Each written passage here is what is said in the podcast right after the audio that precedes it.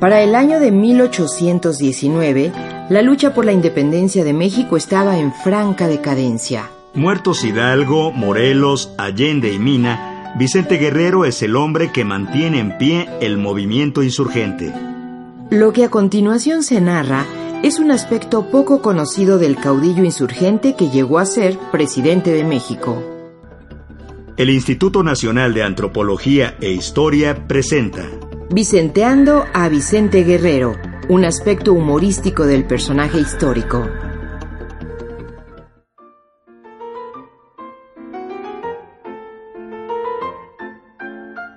El general Vicente Guerrero tenía el clásico sentido del humor mexicano que cautiva la inocencia y la candidez de su interlocutor para envolverlo en una historia barroca y fantástica.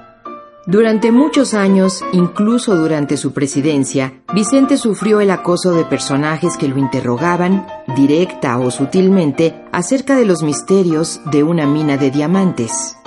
Él se portaba suspicaz y evasivo y contaba distintos cuentos.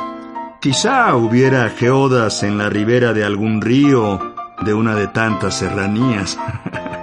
Decía y se reía, para sus adentros, de sus interlocutores, mientras los vicenteaba a su gusto.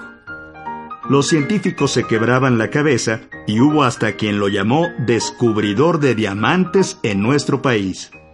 En Tierra Caliente se originó el verbo de uso popular vicentear el cual se refería a la actividad de ver qué hacían los realistas. Después de tantísimos años de la guerra, el término equivale al de uso más generalizado. Semblantear, cachar, estudiar al otro, averiguar qué se trae, de dónde viene, a dónde va y para qué.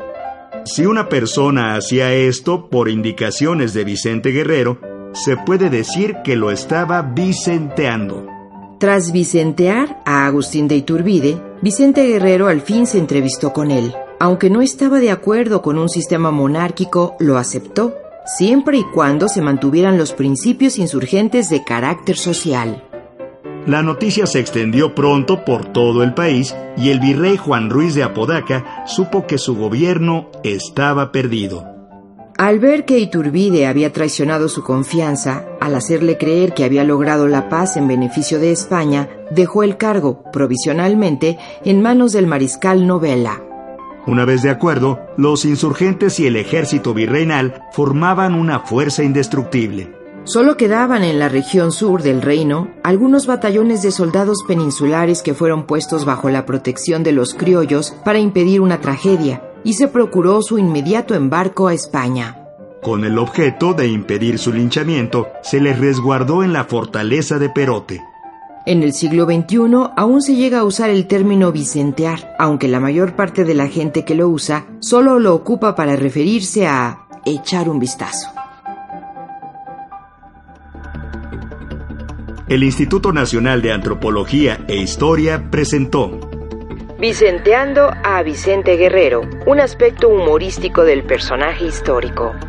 Textos tomados de la publicación Historias de la Historia, volumen 1, Acatempan, de Raquel Huerta Nava, una edición de Lina. Secretaría de Cultura.